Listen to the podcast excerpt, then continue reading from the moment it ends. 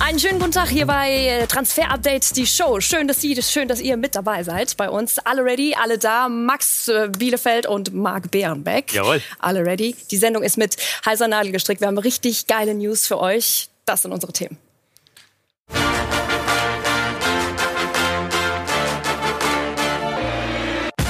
Heute in Transfer Update die Show. Hammer-Nachricht aus Frankfurt. Freddy Bobic will die Eintracht nach unseren Infos verlassen. Außerdem, der FC Bayern schnappt sich seinen nächsten Sommertransfer. Dortmund ist da noch einen Schritt hinterher. Allerdings hat der BVB ein Auge auf Wolfsburg-Verteidiger Maxence Lacroix geworfen. Das und mehr jetzt in Transfer Update die Show.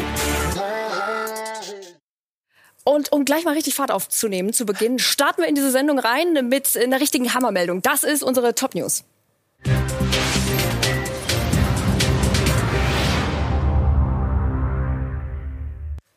Freddy Bobic, das ist der Name, um den sich jetzt zu Beginn erstmal alles dreht und da hinten steht schon, er will weg. Max, was genau ist jetzt Phase? Das war eine aufwendige Recherche, vielleicht so viel erstmal dazu. Äh, Marc und ich haben ein paar Tage ne, äh, zusammengesessen, zusammen telefoniert ähm, und es ging vor allem ja auch in eine andere Richtung so ein bisschen ne, in den letzten Tagen. Äh, da wurde äh, bei der Hertha äh, Arne Friedrich natürlich auch sehr gestärkt. Adi Hütter saß bei Sky 90 und hat gesagt, also er glaubt, dass äh, Bobic bleiben würde und unsere Information von heute heute ist eben, dass Freddy Bobic die SGE Eintracht Frankfurt verlassen möchte und diesen Wunsch auch intern bereits hinterlegt hat und es sollen Gespräche zu einer Vertragsauflösung geführt werden mit Eintracht Frankfurt. So, das müssen wir erstmal sagen lassen. Ist schon mal ein richtiges Brett. Wie genau mag es jetzt da das Prozedere? Ja, ist ein Knaller auf alle Fälle. Wir können so viel sagen. Die Gespräche zur Vertragsauflösung, die haben noch nicht stattgefunden. Also alles noch am Anfang.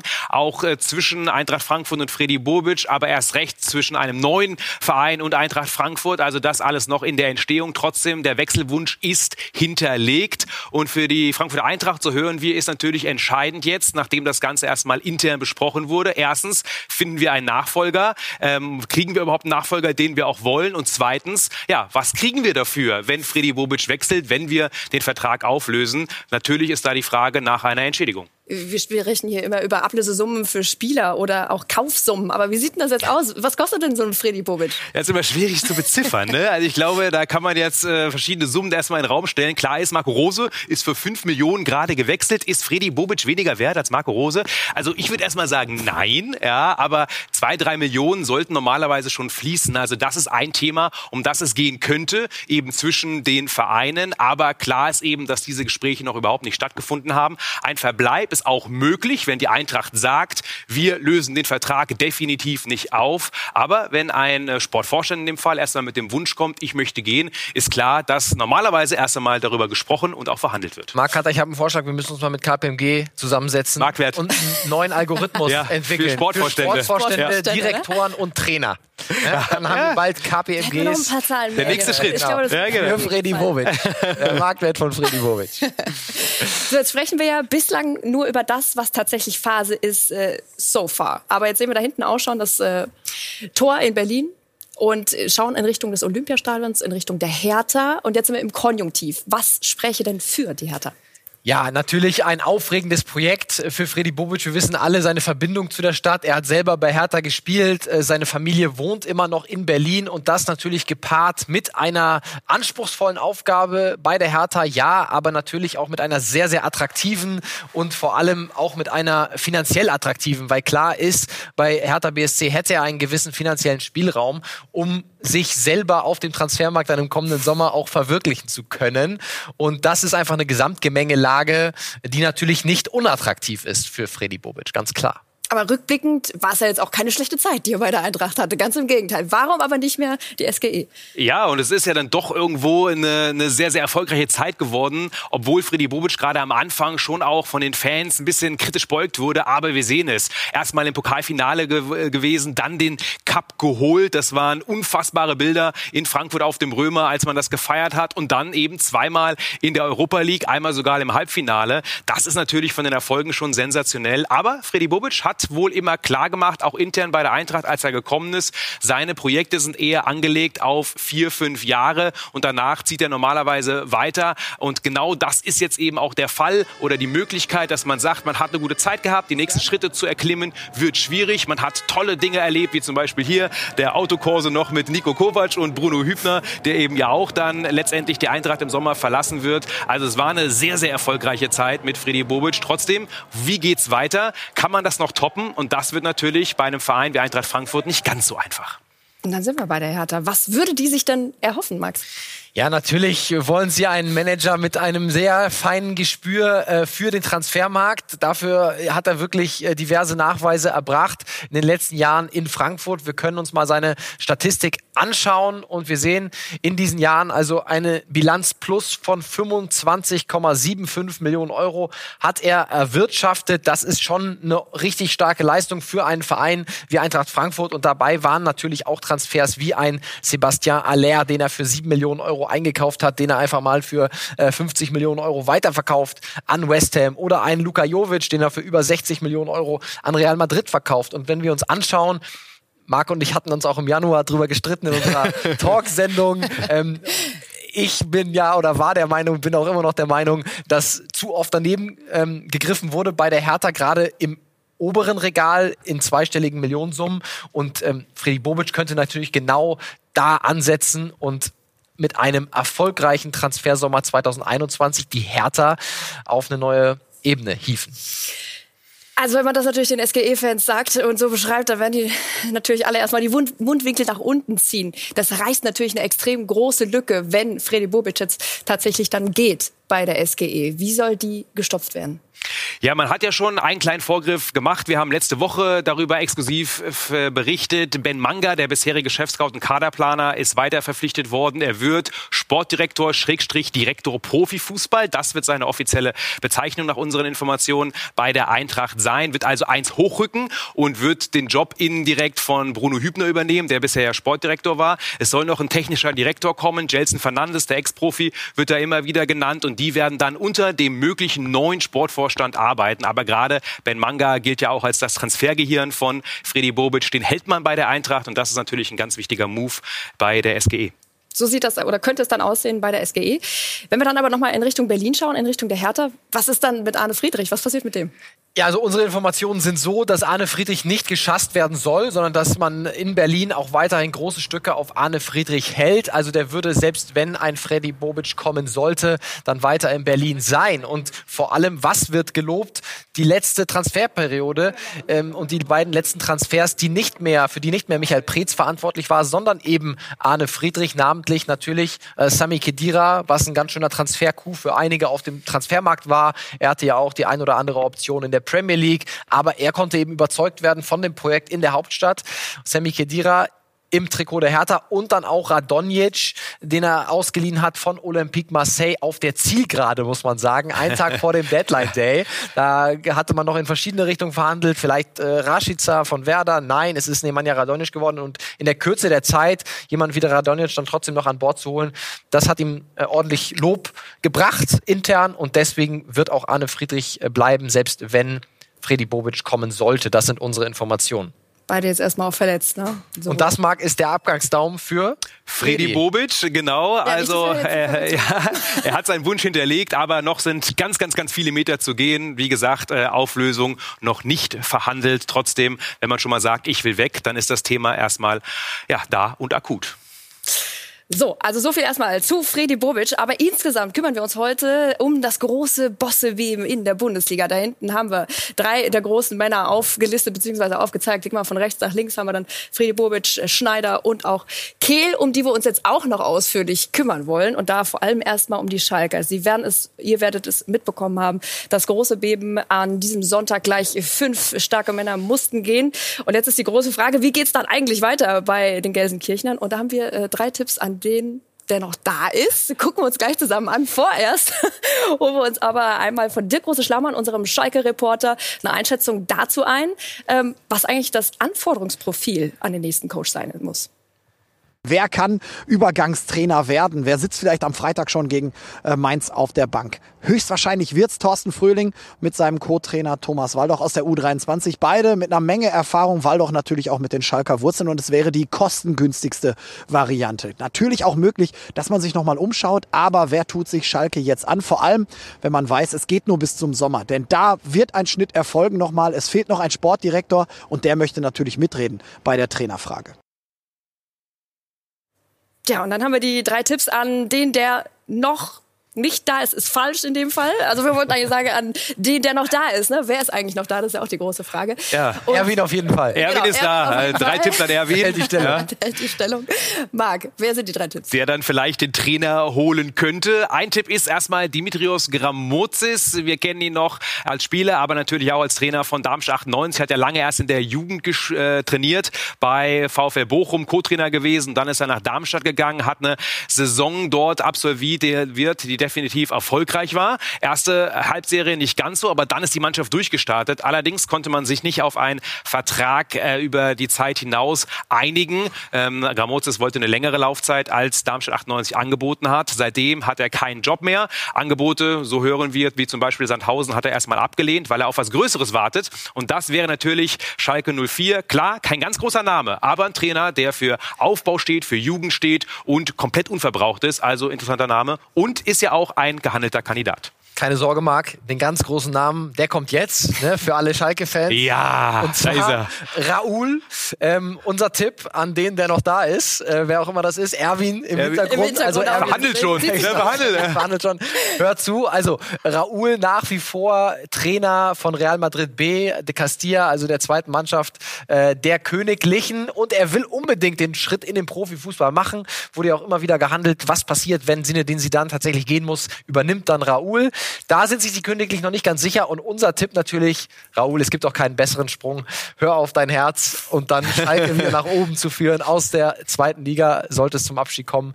Ähm, das würde doch ganz gut passen. Also der große Name im Gegensatz zu Dimitrios Gramotzes wäre Raoul. Einen haben wir noch? Einen haben wir noch, und zwar so ein bisschen der Gegenentwurf zu Gramozis, nämlich Bruno Labbadia. Er hat schon alles gesehen, alles erlebt, kennt die Bundesliga in- und auswendig, war gefühlt bei jedem dritten Team schon Trainer. Natürlich ist er jetzt in Berlin zuletzt gescheitert, kann man sagen, ja, weil er letztendlich dann eben auch rausgeschmissen wurde. Aber wäre natürlich schon mit Namen und ein Trainer, der durchaus auch mal für den härteren Ton ähm, zu haben ist. Also einer, der definitiv auch in der Kabine durchwischen könnte. Bruno Labbadia ist auf dem Markt, natürlich mit dem kleinen Faktor ist er momentan verbraucht, ja oder nein, einfach wegen den letzten Stationen? Und beim BVB, da wissen wir schon, wie die Nachfolge von Michael Zorg dann als Sportdirektor ab 2022 aussehen wird. Sie haben Nägel mit Köpfen gemacht. Sebastian Kehl, bisher ist er ja Leiter der Lizenzspielerabteilung und er wird ihn dann äh, befolgen, beerben dort. Unser Reporter Jesko von Eichmann hat auch dazu eine Einschätzung. Sebastian Kehl ist natürlich die logische Alternative für den Posten von Michael Zorg, wenn der im Sommer 2022 dann wirklich endgültig aufhört. Und Sebastian Kehl kann das auch durchaus von der Persönlichkeit her. Er ist ein smarter Typ. Er kann sich gut verkaufen. Er kann auch den Verein gut verkaufen. Er profitiert jetzt natürlich auch von der engen Zusammenarbeit mit Michael Zorg, auch von dessen Netzwerk. Lernt das jetzt auch in den kommenden Monaten alles nochmal etwas intensiver kennen. Aber die Entscheidung pro Sebastian Kehl ist natürlich auch eine Entscheidung für ein Weiter so. Und bei einem Verein, der ja so viel auch über Mentalität diskutiert und auch über fehlende Mentalität diskutiert, wäre vielleicht auch ein Input von außen auf dieser Stelle des Sportdirektors gar nicht so schlecht gewesen. Also so viel erstmal zum großen Bosseweben in der Bundesliga. Jetzt äh, schauen wir von den Bossen wieder zu den Spielern. Und ja, wir müssen festhalten, auch am 1.3. können die jetzt fixiert werden. Da sind wir bei den Bayern. Nach Upamecano haben sie jetzt den nächsten Defensivakteur fix verpflichtet. Ab ja, da soll noch jemand sagen, im März passiert doch eh nichts. Warum macht ihr eigentlich eure Sendung? hat ihre Berechtigung. also Oma Richards, unsere Information von heute, hat seinen Medizincheck in England gemacht. Aufgrund der Corona-Einschränkungen ist nicht nach München gereist, aber hat seinen Medizincheck beim FC Bayern dort absolviert und in der Folge äh, seinen Vertrag beim Rekordmeister bis Juni 2025 unterschrieben. Also ein Vierjahresvertrag. Und wir freuen uns dann sehr. Er kommt ablösefrei vom FC Reading, ein sehr offensiv ausgerichteter Linksverteidiger, der dann der Backup von Alfonso Davis sein soll. Und dann kann Lucas Hernandez nach dem Alaba-Abgang sich auf die Innenverteidigung konzentrieren. Also Daumen ganz nach oben. Das Ding ist unterschrieben. Deal done. Und dann rutschen wir bei den Bayern ein bisschen weiter ins Mittelfeld rein zu Jamal Musiala. Vor kurzem erst jetzt auch sein Startelfdebüt in der Champions League gegeben bei den Bayern und streicht ja auch, wie wichtig das 18-jährige Juwel ist. So, und jetzt wissen wir auch, er wird für Deutschland auflaufen, aber die Vertragsverlängerung, die sollte ja eigentlich schon längst über die Bühne gehen. Wann ist ja, soweit? Und zwar am Freitag sollte sie über die Bühne gehen. Da ist er ja 18 geworden. Und wir hatten ja letzte Woche auch schon gemeldet, dass wir gehört haben, es gibt allerletzte Details noch zu klären. Deswegen keine Unterschrift am 18. Geburtstag. Und genauso ist es auch gekommen. Aber die Unterschrift soll in dieser Woche noch drunter gesetzt werden, wenn die Details geklärt sind. Da sollte normalerweise nichts mehr schiefgehen. Jabal Musiala wird in dieser Woche diesen Vertrag unterschreiben. Und dann ist er auch auf lange Zeit beim FC Bayern. So, und dann droht einer zurückzukommen. Das klingt so gefährlich. Ähm, Michael Cuisance auf dem letzten Drücker im Herbst ja dann noch verliehen worden an Olympique Marseille. Und so richtig zufrieden ist man da nicht, ne? Unsere Information ist so, dass äh, Olympique Marseille zum aktuellen Zeitpunkt eher davon absieht, ihn fest zu verpflichten. Es gibt eine Kaufoption über 17 Millionen Euro.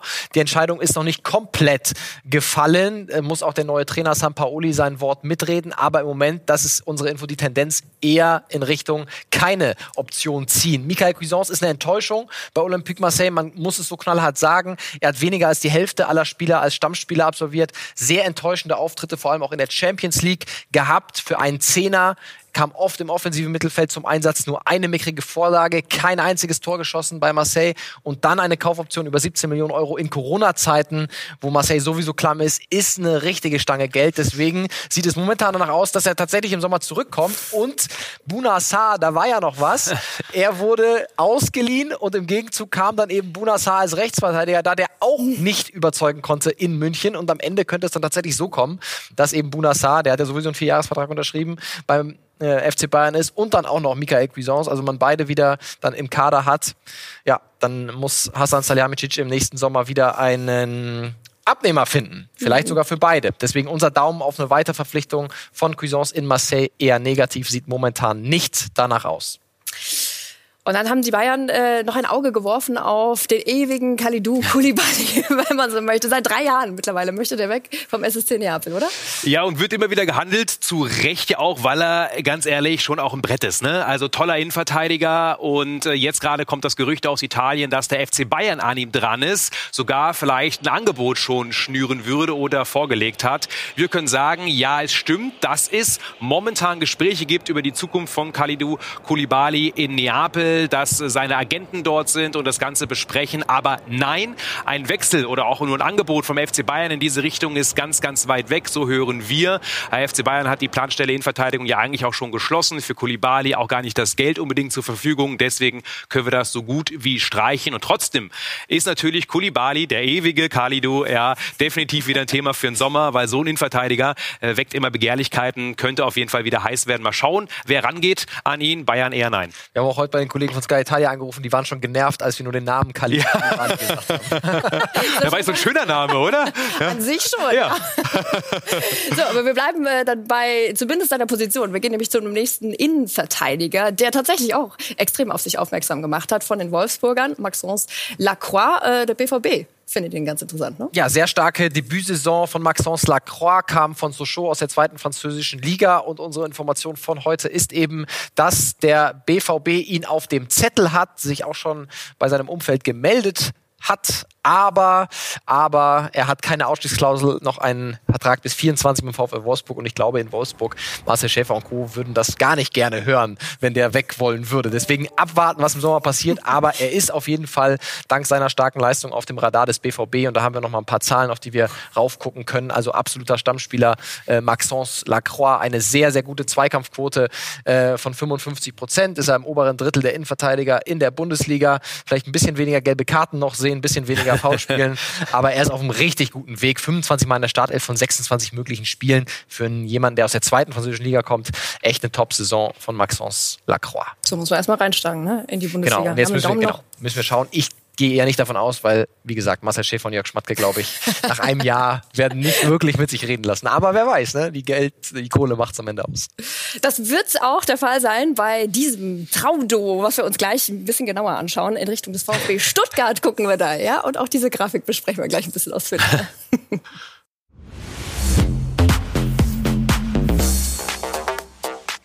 Da sind wir zurück bei Transfer Update, die Show und das mit dem absoluten Traumduo momentan in der Bundesliga, was äh, auch von sich reden macht. Natürlich aufgrund dessen, dass es zusammen extrem gut performt.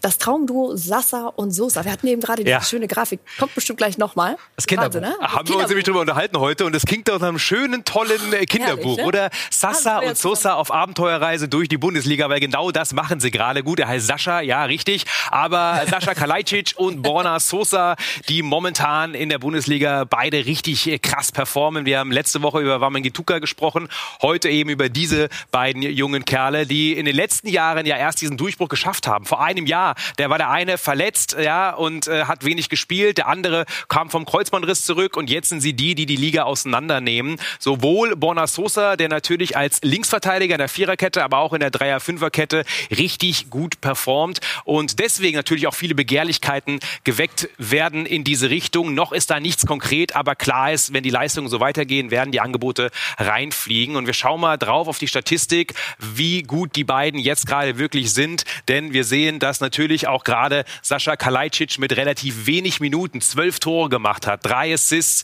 und dann auch noch eine richtig ordentliche Zweikampfquote für einen Offensivspieler und Borna Sosa, ähm, der jetzt mittlerweile ja fast Stammspieler ist und trotzdem auch mit acht Assists über die linke Seite schon eine äh, ja, Waffe geworden ist. Und äh, Sven Mislintat hat ihn ja auch dann jetzt am Wochenende geadelt und hat ihn mit David Beckham verglichen. Ja, Frisur schon so ein bisschen ähnlich wie Beckham mal getragen hat, ne? Aber auch Will die Flanken. Tattoos. Ja, äh, Tattoos hat er auch, genau. Da geht aber noch ein bisschen näher auf den Armen. aber. Ja, Fuß, ne? Linker Fuß statt rechter Fuß. ja, aber, aber fast genauso scharf, ja. Zumindest sagt das Sven Mislintat.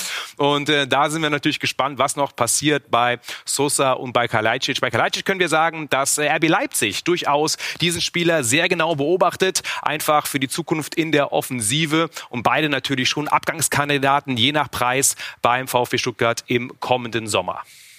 Dann legen wir ein paar Jahre drauf. Wie viele genau müsst ihr mir sagen? Thiago Silva, zu dem gehen wir jetzt Oh, in Richtung viele, der ey. Premier League von 23. Andere Generation, ja. 14 Jahre legen wir drauf. 14 Jahre. Wow, das ist echt äh, eine ganze Menge. Und trotzdem nach wie vor ein extrem wichtiger Bestandteil des FC Chelsea. Der Abwehrboss von Thomas Tuchel aktuell verletzt, eine Muskelverletzung. Aber man kann ja trotzdem über seinen Vertrag sprechen, über die Ja, Verlängerung. vor allem, weil er nur bis Sommer läuft, der Vertrag. Ne? Deswegen äh, ist da wirklich Not am Mann und es müssen Gespräche geführt werden. Unsere Info, dass es die Gespräche gibt, ja. Es gibt aber noch keine Einigung mit Thiago Silva, aber er kann es sich sehr gut vorstellen. Thomas Tuchel steht auf ihn äh, in sportlicher Hinsicht natürlich schon auch bei PSG sein Kapitän gewesen, Kapitän bei Chelsea jetzt schon ein paar Mal gewesen. Also sieht eher gut aus, aber noch keine Einigung zwischen Silva und äh, Chelsea auf einen neuen Vertrag. Der würde dann wieder ein Jahr laufen, also bis Juni 2022. So, und dann haben wir noch einen Spieler, äh, der vom FC Chelsea ausgeliehen ist an den AC Mailand, Tomori. Und ähm, da haben wir Paolo Maldini, den te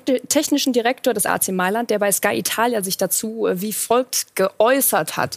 Können wir hier mal mit draufschauen. Ich arbeite für einen Club, der eine große Strahlkraft auf Spieler hat. Wenn der AC Mailand aufruft, hören Sie sich die Spieler das immer an.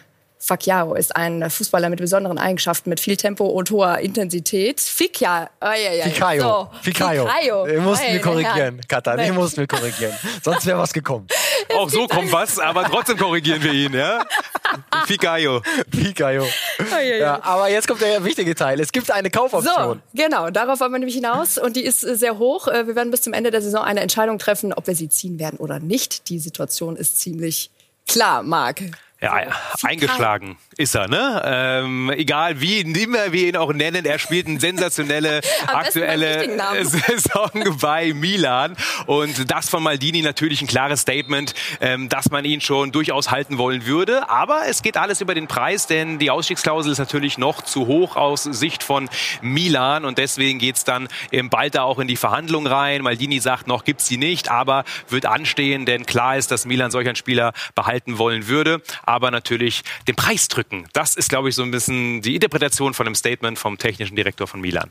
So, und dann bleiben wir auf internationalem Parkett. Die Gerüchteküche, die kocht nämlich da und da sind einige große Namen mit drin im Topf und die sind äh, allesamt einfacher auszusprechen, verspreche ich.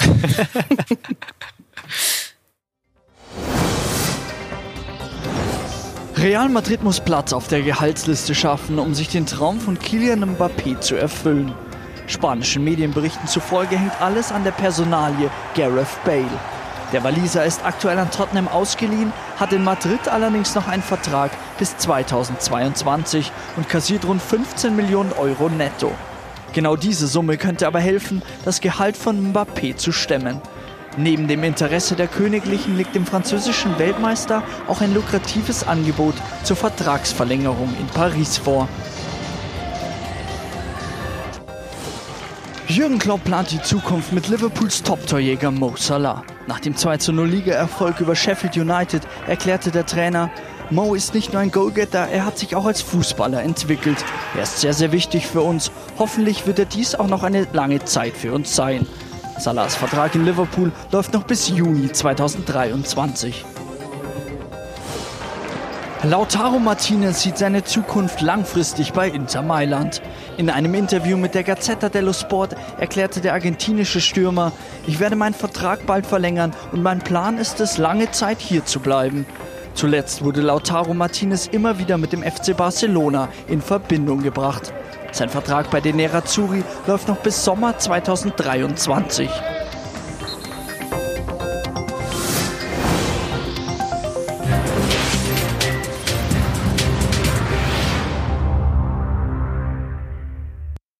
So, und dann ist jetzt Zeit für unseren äh, Scouting-Report. Und da hast du, Max, eine brasilianische Perle, eine 18-Jährige mitgebracht, ne? Genau, eine brasilianische Perle, Gabriel Veron heißt er, ja, von Palmeiras. Veron heißt ja übrigens wegen Juan Sebastian Veron. Sein Vater war großer Fan des argentinischen Mittelfeldspielers und deswegen heißt er so. Er ist eines der vielversprechendsten Talente der äh, Serie A in äh, Brasilien bei Palmeiras, spielt rechts außen und wir können mal auf ihn draufschauen. Stärken, äh, Schwächen, seine Stärken die Geschwindigkeit. Schnellster Spieler in der brasilianischen Serie A, 38 kmh, 37,7. Mal so im Vergleich, Davis war bei 35,8 in dieser Saison, ne? also wirklich brutal schnell. Äh, trotzdem bei diesem Speed eine enorme Ballkontrolle, ja, äh, verliert selten den Ball, sehr, sehr schwer zu trennen, auch bei höchster Geschwindigkeit, hat einen sehr guten Dribblingwert, 5,3 pro 90 Minuten, über die Hälfte davon gewinnt er, das ist ein sehr guter Wert für einen Offensivspieler und sein Abschluss, da kommen wir gleich auch nochmal äh, drauf zu sprechen, der ist sehr gut, seine Schwächen vor allem aus dem Halbfeld noch sehr ungenaue Flanken. Also wenn er nicht bis zur Grundlinie kommt, äh, ist seine Fehlpassquote bei 80 Prozent, also deutlich äh, zu hoch. Ähm, Schwierigkeit bei tiefstehenden Gegnern da hat er noch keine großen Lösungen. Also er braucht diesen Platz. Äh, das heißt, wenn er bei einem äh, Team spielt, was viel den Ball hat, der Gegner tief steht, da hat er noch Probleme. Und natürlich die Konstanz. Aber ganz ehrlich, beim 18-Jährigen, ich glaube, bei jedem 18-Jährigen können wir bei den Schwächen die Konstanz äh, reinschreiben. Deswegen ein super ja. Gesamtpaket. Hat eine Ausstiegsklausel über 60 Millionen Euro. Palmeiras, das sind unsere Infos, sind aber bereit, bei 30 Millionen Euro über ihn zu sprechen. Und ganz interessant ist, einmal seine Heatmap links, da sieht man, er hat links gespielt, hat einen rechten Fuß, dann zieht er in die Mitte, ab und zu aber auch auf dem rechten Flügel unterwegs. Und jetzt, apropos Abschluss, habe ich ja gesagt, das ist seine große Stärke. Wir sehen, er hat ganz viele Abschlüsse und die meisten aus dem Strafraum. Heißt, aus wohlüberlegten Positionen. Sein XG-Wert liegt bei 0,35. Also das ist ein hoher Wert. 35 Prozent seiner Schüsse gehen ins Tor. Expected ja? Goals, ne? Expected Goal-Wert, genau. genau. 35 Prozent der Schüsse gehen ins Tor. Das ist ein sehr guter Wert für so einen Spieler und es zeigt diese Map, dass er sehr überlegt abschließt und nicht irgendwie aus Position aus 20, 30 Metern ähm, da drauf zimmert, was vielleicht mal gut aussieht, aber wo die Wahrscheinlichkeit ist, dass der Ball tatsächlich ins Tor geht, sehr gering ist. Also sehr reif für sein Alter. Gabriel Veron, ich bin sicher, wir sehen ihn im nächsten Sommer, vielleicht dann ein Jahr später bei einem großen europäischen Topclub. Freuen wir uns drauf. Hier sehen wir nochmal seine Instagram-Seite. Können da auch nochmal mit drauf gucken, finde ich auch immer ganz spannend, ne? Was wie sie sich so geben, die Jungs, ne, die Jungs. Cool ist er. Genau, was für Tattoos schon Wolf, haben, wie sie, Wolf ja, auf der Hand, oder? Was hast du, Katha? Äh, gar kein Eher so dein Style oder nicht? Ob das jetzt mein Style ist, ob ich das gut finde, meinst du? Also schlecht finde ich nicht. Ja.